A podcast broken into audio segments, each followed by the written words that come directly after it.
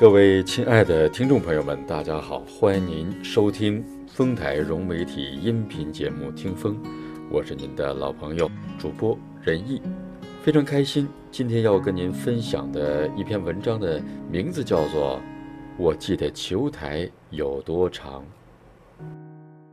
入住养老院以后，妈妈依旧没有从失智的阴影之中走出来。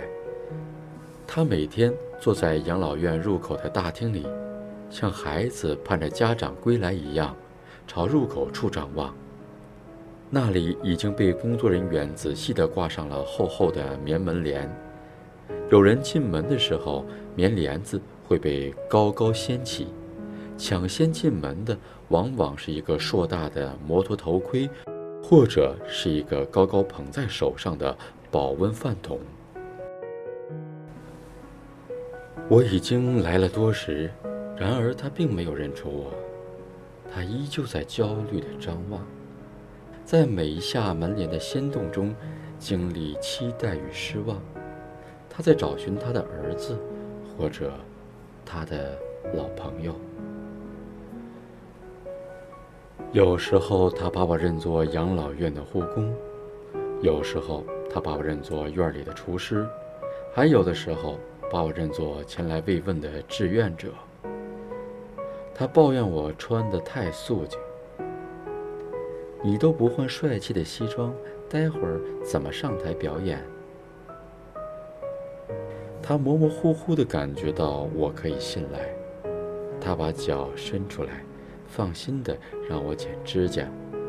他任由我帮他剪头发，修出一个男孩般的鬓角。他也不反对我随意的打开他的面霜盖子，在他的鼻头上点上冰凉的一坨。为了让他安心，我在自己的鼻头上也点上一坨。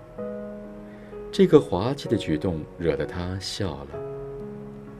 我替他抹开脸上的雪花膏，不知道为什么，我伤心了起来。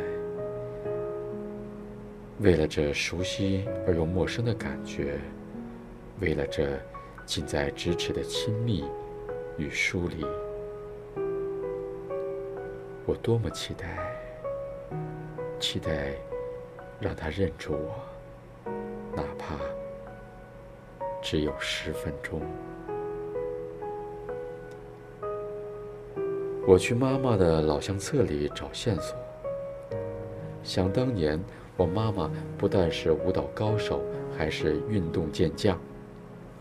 他有整整一本照片，详细的记录了他从二十二岁到二十八岁，代表场乒乓球队四处征战的辉煌成绩。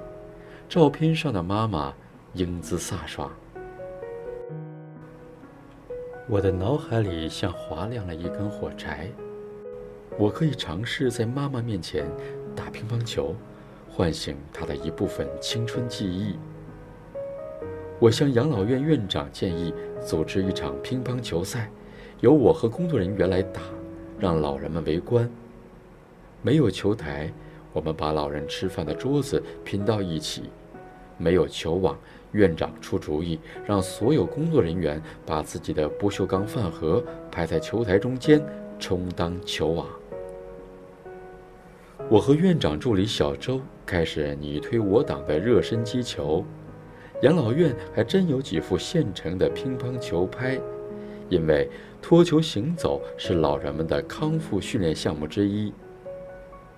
我已经二十多年没有打过球了，抽杀已经基本没可能，侧身回球时差点闪到腰，推挡也会接二连三下网。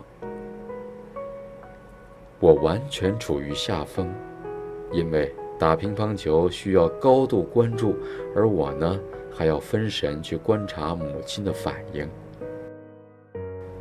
没过几分钟，老太太就高举右手，做出叫停的姿势。我配合地问：“咋了，教练？”老妈严肃地说：“这位队员，你怎么能在这种球台上打球？他们欺负你。”球台太短了，他招招手让我靠近一些，小声地对我说：“我枕套里藏了六百块钱，是我儿子给我的。他可是个好人，我看你呀也是好人。哎，就是太能凑合了。这么短的球台，难怪你老是接不着球，看着都替你着急。哎，你赶快拿着这些钱，买一张真正像样的球台吧。感谢您的陪伴和聆听，我们下次节目再会。